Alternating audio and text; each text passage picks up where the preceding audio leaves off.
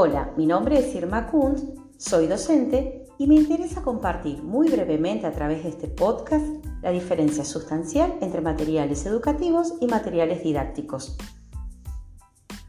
En este contexto, enfrentamos el desafío de favorecer los aprendizajes y las lecturas procurando la circulación de conocimientos en diferentes formatos, en lugar de hacer uso exclusivo del texto en papel. En la enseñanza, solemos hacer uso de diferentes objetos culturales que consideramos valiosos. Incorporamos alguna película y propiciamos pensar con cine. Trabajamos con alguna obra literaria, una pintura, una pieza musical, una entrevista con la conferencia de un experto.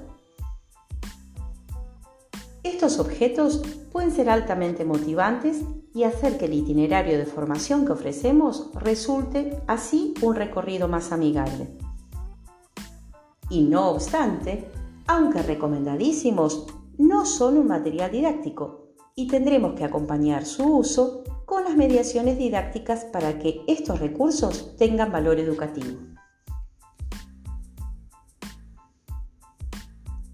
El material didáctico es aquel que tiene un procesamiento y responde a una secuencia, a objetivos pedagógicos para enseñar un contenido.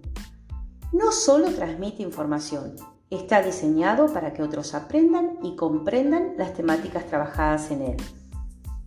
Podríamos decir que en el material didáctico la mediación está en el mismo material.